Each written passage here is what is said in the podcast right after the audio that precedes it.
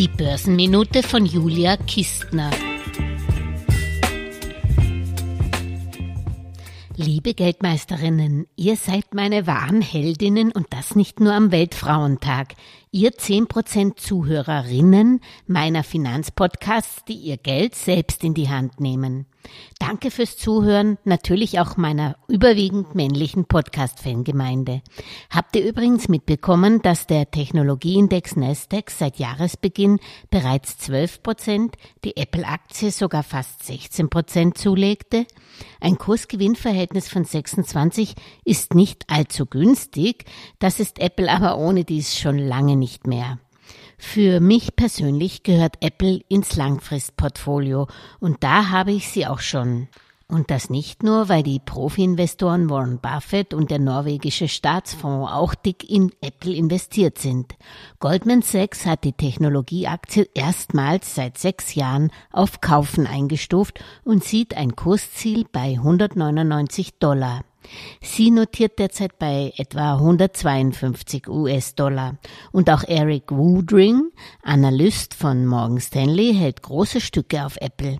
Er sieht fünf Katalysatoren, die diesen Börsenwert auf 4 Billionen US-Dollar katapultieren könnten wo Apple doch die Schallmauer von drei Billionen erst im Vorjahr geknackt hat.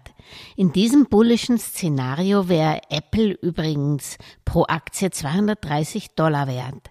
Also die vier Turbos für den Titel wären erstens eine aufgestaute iPhone-Nachfrage, die zuletzt schwächelte, zweitens mehr Dienstleistungsgeschäft zu höheren Preisen, auch was Apple TV Plus und Apple Music betrifft, drittens Apple ist marktstark genug, um höhere Margen durchzusetzen, noch höhere meine ich.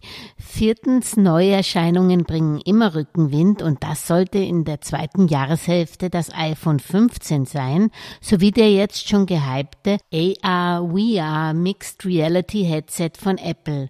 Und nicht zuletzt fünftens, Apple möchte ein Subskriptionsmodell für seine iPhones einführen, bei denen man für die Hardware monatlich Geld an Apple abdrücken müsste.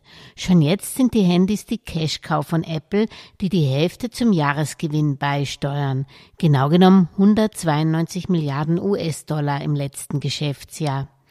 Also Frauen, man kann sich bei Apple schon trauen. Langfristig kann man damit wenig falsch machen, umso weniger, wenn ihr euch euer eigenes Bild von Apple macht. Gutes Gelingen. Alles Gesagte ist nur die persönliche Meinung von Julia Kistner und daher keine Anlageempfehlung und keine Rechts- und Steuerberatung. Für Verluste, die aufgrund von getroffenen Aussagen entstehen, übernimmt die Autorin Julia Kistner keine Haftung.